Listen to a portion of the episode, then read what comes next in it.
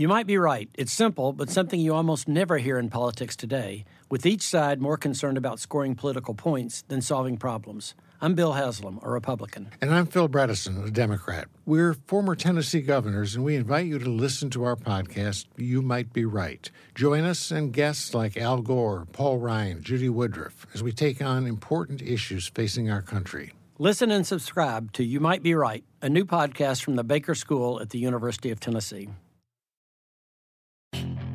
Puedes hacer dinero de manera difícil, como degustador de salsas picantes, o cortacocos, o ahorrar dinero de manera fácil con Xfinity Mobile.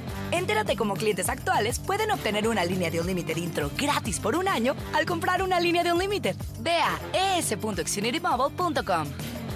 Oferta de línea Unlimited gratis termina el 21 de marzo. Aplican restricciones. Xfinity Mobile requiere Xfinity Internet. Velocidades reducidas tras 20 GB de uso por línea. El límite de datos puede variar.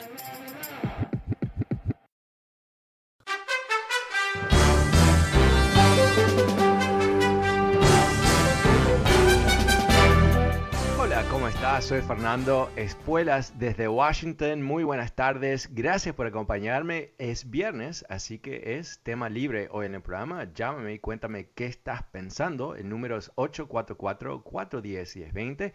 Ah, quizás has escuchado algo interesante que quieres compartir. Quizás tienes una pregunta para mí o quieres debatirme. Bueno, este es el día. Llámame 844-410-1020. También recordándote que este programa siempre disponible y gratuitamente a través de podcast. Ah, para suscribirte, eh, visita fernandoespuelas.com, también Apple Podcast y Spotify.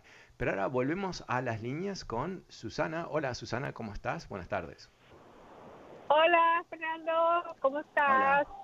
Bien, gracias. ¿Y tú? Ay, pues quería este, dar mi punto de vista también, ¿verdad? Porque te escucho todos los días, aunque yo soy, pues, claro, con Trump, pero me gusta escuchar tu programa porque me gusta escuchar todo todo lo que dices de los demócratas, no, perdón, de los republicanos, pero Mm. nada de los demócratas, nada de lo que está haciendo Kamala Harris con, con el border y nada de eso. Pero me encanta escucharte porque me río de todas, porque pobre gente que, que, que no lee, que nomás escucha programas, pero no lee y se pone a ver a ver Ujú. por qué republicanos, por qué demócratas. Es, este nomás quería decirte eso, pero me encanta tu programa porque me, me gusta escucharte para para ver este los comentarios de la gente, qué opina la gente Ujú. y qué hace Ok. la gente, ¿verdad? Ajá. Qué pobrecitas. Ellos ellos el Pobrecitas, programa para saber y entender. Oh, pero tú, Nomás tú- quería o sea, tú, tú, eh, tú- creo que lo que tú estás diciendo es que las personas que me llaman que están eh, de acuerdo con lo que yo digo realmente están mal informadas. Eso, eso es la, la, la impresión. No, no, no, yo tratando- nunca dije eso. Yo lo que estoy Ah. diciendo, Fernando, es que la gente, yo, yo, yo estaba, yo voté por Obama, a mí me encanta, yo era, yo era demócrata por muchos Ajá. años, Ajá. ¿ok? Y cuando ¿Y, y estaba te, y te viendo casaste cosas con que Donald Trump ellos, por qué? no, yo no me casé, yo no me O casé sea, es con una, Donald una. Yo soy expresión re- para decir, yo ¿no? Que tú eres ahora yo estaba- seguidora. Ajá. Tú eres seguidora yo de no él. me ¿Por casé con Donald Trump. Yo no es una yo- yo, expresión, no yo seas no estoy tan hablando literal, de Donald Trump. Yo, Obviamente yo no te has hablando de los republicanos. Ok, ¿ok? ok, Lo explícanos, entonces, explícanos, espera un segundito, espera un segundito. Entonces, explícanos eh, tu transición de haber votado por ah, Obama y ahora terminaste en las manos del partido de Trump. A ver, ¿cómo, cómo ocurrió eso? Ok, yo, este, ah, la cosa, porque el- bueno, los republicanos, el, el Reagan nos dio, nos, nos dio mucha, Ok, mucha no, no, gente. no, no, no te vayas tan lejos. Mi- Mira, esto es más simple, es más simple, súper simple, ¿no? Eh, tú recién me Mira, a contaste que, decir- que votaste por, por Obama y ahora eh, eres una seguidora de Trump y simplemente explícanos esa transición sin ir a, a 1983. Ok, porque mis padres siempre me inculcaron que eh, ellos fueron demócratas y todavía mis padres son demócratas a este punto, ¿ok? Ajá. Porque, pero ellos no leen, ellos nomás se ponen a No, ver no, las- para, las- no, ¿sabes qué? Yo creo que no tienes una respuesta, porque yo te lo he preguntado tres veces, que es lo más interesante que puedes contarnos honestamente. Sobre tus padres no tanto, lo que pasó con Reagan mm, para nada, eh, pero entender la- tu transición, eh, pero yo creo que no lo puedes explicar, porque si no me lo hubieras explicado, ¿verdad? ¿Perdón? Eh, que si tú pudieses explicarme eh, por qué pasaste de ser una demócrata eh, apoyando a Obama a, apoyar exactamente la persona opuesta a Obama. Sí, porque ah, la, yo, yo voté por Obama, fue el último presidente demócrata ah, que yo voté. Entiendo. Ok. ok. Bueno, muchas gracias, eh, eh, voy a avanzar con otras llamadas porque estamos teniendo algún tipo de problema de comunicación. Pues yo, yo creo que aquí no sé, eh, no sé, quizás es un juego, quizás es una mentira, quizás es otra persona más que me llama, eh, no sé, para escuchar su propia voz al aire, pero eh, yo creo que eso es interesante. Si hay alguien que me puede explicar, así en forma, sin dar 40.000 vueltas al tema, a explicar cómo hicieron esa transición, yo creo que es interesante escuchar a alguien que nos, que nos transmita su propia experiencia, ¿no? Podemos aprender de todos. A caso contrario, es esta, esta cosa, ¿no? No sé qué es eso, que me, está hablando de, sus padres y todo eso, no, tiene ningún tipo de, relevancia. Em, pero gracias. Igual, ah, pasemos con Ismael. Hola Ismael, ¿cómo estás? Fernando, sí. Hola. Hola, sí, mira, este, en días pasados hablaste de según un artículo que publicó el, eh, el Washington Post criticando o descalificando a López Obrador. Me gustaría saber las me gustaría saber las fuentes que usó el Washington Post para tal descalificación. Y ahora bien, porque yo tengo entendido que Leon Krauss, que te sigue en el programa de aquí, él, él escribe en el, Washington Post. Entonces me imagino que él fue uno de sus referentes para ese artículo. No, bueno, el Washington Post. Perdón, perdón. Déjame continuar. Sí, sí, adelante, por favor. Mira, el, el, según el Washington Post dice que, que, que eh, López Obrador le ha dado la espalda a las energías alternativas. Deberías de investigar acerca de la reforma, de la llamada mal reforma energética en México, donde fue aprobada por sobornos del panistas y priistas y que se le engañó al pueblo de México diciendo que esa reforma les iba a traer. Eh, pero, eso, eso, no es. Ok, estás haciendo eh, un juego ahí porque el, tema no tiene nada que ver con los priistas siendo corruptos. No, no, eso es, por, esa reforma energética fue para. Fue para beneficiar a unos cuantos. Claro, pero eso no tiene que ver, no tiene que ver con la crítica del Washington Post. está mezclando. espera, espera, un segundito, porque eh, hay que ser coherentes. El Washington Post está hablando de lo que hizo López Obrador. No está hablando que los priistas eran unos corruptos. No, no tiene nada que ver eso. Lo fueron. no es, no es el secreto, el peor secreto del mundo se está investigando todavía Ah, ¿cómo se llama? Ah, me estoy olvidando el, el, el expresidente que mm, aparentemente, se, bueno, se está investigando, pero él y el, presidente de Pemex y una cantidad de otros más que aparentemente se terminaron con millones y millones de dólares en Europa y todo eso. Pero pongamos eso de lado. Este, este, criticar a López Obrador no es decir que el PRI es mejor o que el PAN es mejor. No tiene nada que ver. Él es el presidente de México. Sus acciones tienen que ser revisadas no solamente por él mismo y no solamente por los congresistas del PRI y el PAN, sino también por la prensa. El Washington Post es uno de los principales periódicos del mundo tienen más de 2.000 reporteros y cuando me dices cuáles son las fuentes de ellos, son ellos, tienen reporteros, tienen gente en México, tienen conocen, son parte del mundo, entienden lo que está pasando en México. Y lo que está pasando en México no quizás no te gusta, entiendo, eh, no te gusta reconocerlo, eh, eh, pero es que este es un presidente populista, es un presidente que ha concentrado tremendo poder en sus manos, esa concentración de poder hace recordar a muchos a, toda la estrategia del PRI de poner todo el poder dentro de, su propio aparato. Él ha llevado a cabo eh, diferentes acciones que, son eh, completamente emocionales. ¿no? Eh, decir que él va a, reforzar la producción de petróleo por encima de, energías verdes es algo insólito. Es, de otro, es como decir, yo voy a ignorar todo lo que sabemos y todo lo que el mundo tiene que hacer de pasar del petróleo a a pasar a, energías renovables. ¿Y, por qué? ¿Y por, qué esa resistencia? Yo sospecho ¿no? Ah, que tiene que ver muchísimo con la razón por qué se nacionalizaron los petróleos en México. ¿no? Era un mecanismo de acertar la nación mexicana y somos dueños de nuestros activos estratégicos y todo eso. Una mentalidad muy del siglo XX, obvio, ¿no? Pero, pero, en fin, yo creo que tiene que ver con eso. Mientras tanto, ¿cuál es el futuro eh, energético del mundo, no es petróleo. Eh, Exxon, Shell, ah, BP, todas esas empresas a partir de este año han anunciado masivas, masivas inversiones en energía renovable con el objetivo de bajar eh, la concentración de petróleo en su portafolio. O sea, e, esto ya eh, no es que va a pasar en el futuro, ya está ocurriendo.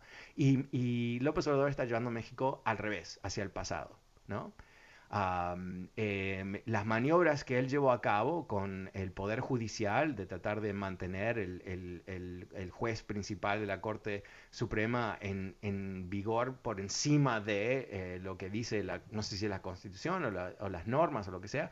Eh, ¿Qué es eso? Eso no es una señal democrática, eso no es una señal que le da confianza a la gente. Ah, eso dice, yo voy a hacer y deshacer las reglas como a mí me gusten. En un país que, tiene eh, débiles instituciones, un país que está socavado por una guerra de, narcos que, liquidan la esperanza de millones, hay un país que lamentablemente todavía eh, genera tremenda pobreza y emigración, ¿no? E empuja a la gente a irse por, por los problemas económicos que existen, me parece que se merece un excelente presidente. A mí me parece que los mexicanos se merecen un excelente presidente. Un presidente que, gobierne no para las élites, no para las empresas, no para los intereses internacionales, no, pero no para él mismo tampoco. Y que no se crea Dios, ¿no? No se crea el, dueño de la verdad, que no se crea el, que crea la realidad y destruye esa realidad cuando no le sirve. Y que gobierne basado en normas científicas. Cuando digo normas científicas, ¿qué es? Por ejemplo, si hay una pandemia, acata la dirección de los científicos. Te pones una mascarilla. No le dices a la gente que es algo leve. ¿Por qué? Porque tú no eres médico, ¿no? Pero esta es la mentalidad de los populistas. Lo hizo Trump. Lo hizo Trump. ¿No? Esto es la, base de la crítica que se le hace a él. No es una crítica emocional, no es una crítica, de, yo diría, ideológica, ¿no? No se le está criticando porque él es un hombre de la izquierda, ¿no? es eso lo que está ocurriendo, sino cómo gobierna.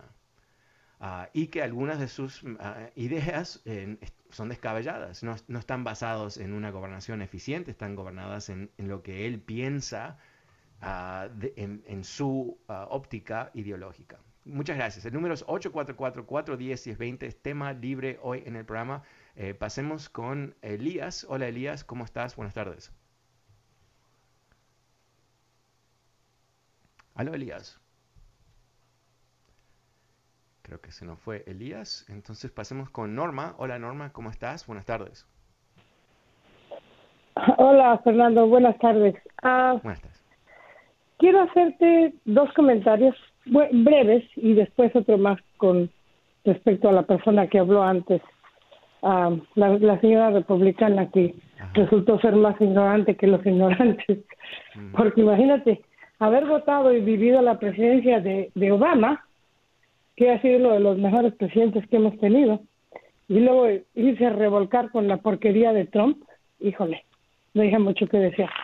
No, aunque seamos nosotros los que no leemos, pero es ella la que actúa mal. Y por otro lado, yo no, yo no le creo a esa señora eh, porque ya, ya, ya. Y, sí, sí, sí, no. Ella llama y, y desgraciadamente entra, eh, entra y y dice pura estupidez. Ella y otros, otros como aquel que dice que, que esta Kamala pero Harris olvidémoslos, No, no, pero lo que sí te quería pedir es que los cortes inmediatamente, no pierdas tiempo porque es importante. Ah, por otro lado, te quería comentar acerca de, del gobierno mexicano, mm. que este señor tiene algunos defensores y no entiendo por qué, ¿eh? no entiendo por qué. Porque este no necesita leer el, el Washington Post. Yo soy mexicana yo dejé de ese país porque no se puede con la corrupción. Yo estoy aquí hace 35 años y, y estoy feliz, ¿no? no necesita leer el Washington Post. Yo tengo familia, ya se están muriendo de hambre. Si uno no les manda, no pueden sobrevivir. No sé de qué hablan, no hay progreso, los tiene más pobres cada vez. La inflación ahora después de la de la pandemia está peor. Las vacunas no llegan al tiempo, le dan una vacuna y después a las cuatro, cinco, seis semanas llegan a darle la segunda. Es una persona la más irresponsable. por el otro lado, um, Bukele en El Salvador este manejó bien, uh, yo no soy salvadoreña, manejó bien, considero que manejó bien la, la pandemia y bueno, no es perfecto, pero este sí tiene, pues si tú preguntas a la gente, gente, varias gentes de Salvador, sí tienen buenos comentarios acerca de él, ¿no? Yo no estoy muy, uh, no vivo ahí, no tengo no, él, se acusa eh, de ser eh, eh, algo como AMLO, en el sentido, no, no, no, de la izquierda, obviamente, pero eh, populista, con poco respeto a las instituciones, uh, con intereses de concentrar el poder en sus manos. Uh, él también fulminó, si no me equivoco, la Corte Suprema de, de ¿Sí? El Salvador. Sí. Um, así que eh, yo, yo, creo que eh, eh, por definición está en la palabra, ¿no? Popu líderes populistas Populista. gozan de Sí. cierto apoyo popular. Uh, ¿Por qué? Porque hacen Sí. cosas populares, no necesariamente buenas para el pueblo, pero cosas populares. El caso más icónico de toda América Latina, yo diría, en, en tiempos recientes fue Chávez, ¿no? Que básicamente eh, regaló eh, la riqueza petrolera de Venezuela en momentos de bonanza, no invirtió en la producción de petróleo, en, en la producción de nuevas industrias, eh, se dio el gusto de ser el emperador máximo de América Latina, regaló uh, billones de dólares en petróleo a sus amiguitos para generar alianzas y, y se perfiló como el gran opositor uh, de los americanos y de los españoles y todo el resto. Se dio todos esos gustos. Y ahora veamos eh, cómo ese populismo ha eh, terminado en la miseria y el caos y, la decadencia total de, del país uh, antiguamente más rico de América Latina, que se llama Venezuela, uh, con un Maduro que es un, enano mental comparado a Chávez, uh, pero eh, tiene la misma hambre por el poder y, y, el dinero y la destrucción de su propio pueblo aparentemente no es tan relevante para él. Entonces veamos lo que a veces parece ser. Eh, el otro día un señor me dijo, sí, no es que, que AMLO le dio dinero a, los, a las personas de la tercera edad. Uh, eso me parece fabuloso, es fabuloso, es perfecto, ¿no? Y entiendo que eso es, es uh, objetivamente bueno, uh, pero también es un mecanismo de comprar apoyo, ¿no? No digo que está mal que lo hizo. El tema es, no es una acción puntual, es el conjunto de su gobernación. Porque cuando Chávez le dio uh, casas a la gente más pobre de, Venezuela, que habían sido realmente ignoradas por los gobiernos democráticos a cierto nivel, por lo menos, eh, obviamente eso es algo bueno. Uh, pero cuando no, no, le ponen agua porque no está bien administrado o por, por, un sinfín de cosas que han ocurrido, desde entonces la miseria que ha eh, destruido el pueblo de Venezuela es un fruto de ese populismo descontrolado, decadente, uh, sin los recursos detrás. Y México no es, es un país muy rico, es un país con mucha riqueza, diría, no muy rico, pero es rico, hay mucha riqueza. Uh, pero no le sobra los recursos. Y ahí tenemos que ir al, ejemplo más feo de América Latina, yo diría, que es el ejemplo de los argentinos, uh, que en 1945 era el, octavo país más rico del mundo. Y hoy por hoy es uh, realmente una un tremenda tragedia uh, con uh, 60% de la gente viviendo en la pobreza, una destrucción masiva de empleos, de, de esperanza, de, de, bueno, de, la sociedad entera, honestamente. ¿Y, ¿Y, qué es lo que pasó ahí? Argentinos me van a matar por decirlo de esta manera, pero Perón regaló todo lo que pudo regalar eh, para comprarse el apoyo de, la gente a gente necesitada, gente que quería esperanza, gente que quería dignidad, etcétera, etcétera, etcétera. Cuando se acaba uh, el oro, ¿qué pasa? Siguen imprimiendo pesos y todavía ese ciclo inflacionario que empezó en esa época no ha terminado, no ha terminado, no ha terminado. Uh, es un desastre. Y es un desastre que puedes trazar en línea directa al populismo de Perón y todo y no fue el único populista uh, hubo militares que fueron populistas uh, otros políticos obviamente electos como populistas y todo el resto pero todos en la misma onda y de, han destruido eh, lamentablemente la esperanza de millones de argentinos. Entonces eh, tenemos que ver eh, estas cosas por lo que son, no tenemos que, ser uh, sentidos, eh, no tenemos que ser defensivos frente a las críticas reales, quizás no son válidas, eso sí, hablemos de eso. Uh, si te parece que no es un populista, si te parece que él acata las, las instituciones, si te parece que él es una persona uh, que hace las cosas bien, bueno, hablemos de eso también. muchísimas gracias, Norma. El número es 844-410-1020, es tema libre hoy en el programa. Pasemos con Alejandro. Hola Alejandro, ¿cómo estás? Alejandro. Ok, vamos con Jaime. Jaime, buenas tardes, ¿cómo te va? ¿Cómo está? Buenas tardes. Hola. Dime, ¿cómo está? Este, Cuéntame. Perdón. Muy bien, aquí escuchando cuando puedo, ando trabajando.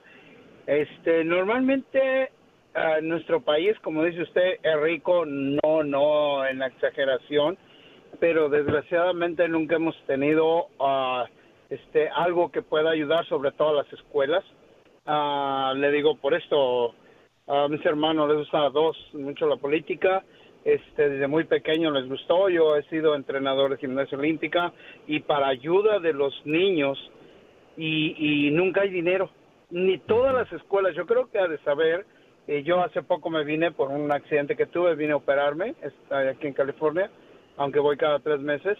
Este, la única, creo, preocupación para mucha gente deberíamos, debería de ser este, la, la educación en, en, en México, que es mala, completamente mala. Las escuelas son un, me gustaría que un día fuera alguna colonia, es un desastre. Pero pues hablar de eso ha sido siempre en cuanto a nunca acabarán. Al gobierno nunca le ha interesado la educación en México en realidad. Nunca ha sido nula en realidad la, educación en México. Ahora, hablaba de nuevamente del aborto eh, aquí y yo estoy de acuerdo con usted. Es un tema muy complicado para, para expresar. No es de, de, de un, una, no es algo así que pueda hacerse de público o de la gente, eh, no sé cómo expresarlo, es individual, así como dijiste tú, yo siempre he creído que es individual.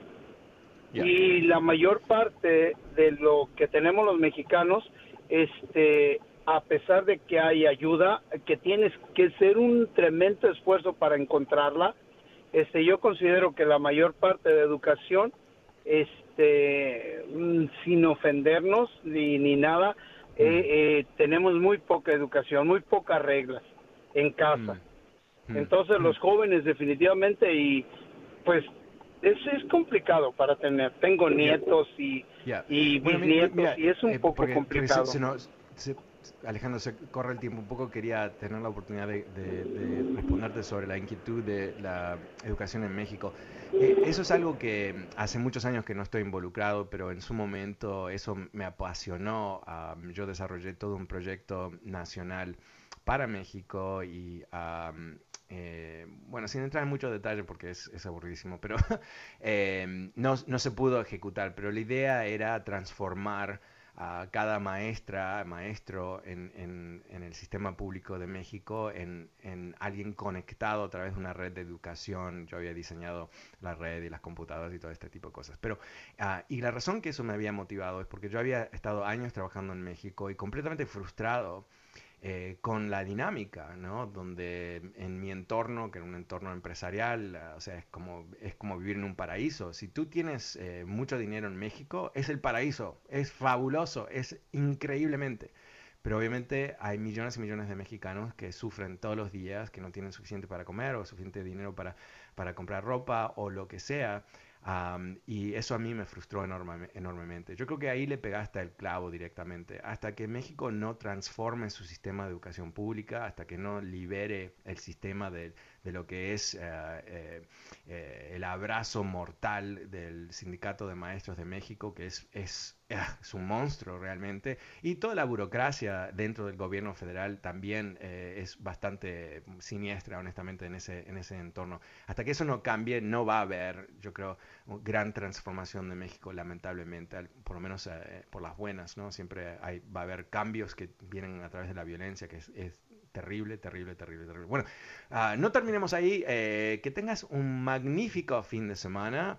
Uh, vuelvo el lunes como siempre. Soy Fernando Espuelas desde Washington. Te agradezco mucho por acompañarme y te recuerdo una vez más que este programa está disponible a través de podcast en fernandoespuelas.com. Gracias. Chao. Can you remember a time when you thought someone you disagreed with might actually be right? In the new podcast, You Might Be Right, former Tennessee governors Bill Haslam and Phil Bredesen pose that question to guests like Paul Ryan, Al Gore, and Judy Woodruff. Come for the stories, stay for the substance and expert insights into some of the most challenging issues facing the country including affordable housing, crime, and education. Listen to You Might Be Right, a new podcast from the Baker School at the University of Tennessee, available wherever you get your podcasts. Puedes hacer dinero de manera difícil, como degustador de salsas picantes, o cortacocos, o ahorrar dinero de manera fácil con Xfinity Mobile. Entérate cómo clientes actuales pueden obtener una línea de un límite intro gratis por un año al comprar una línea de un límite. Ve a es.xfinitymobile.com. Oferta de línea o límite gratis termina el 21 de marzo. Aplican restricciones. Xfinity Mobile requiere Xfinity Internet. Velocidades reducidas tras 20 GB de uso por línea. Límite de datos puede variar.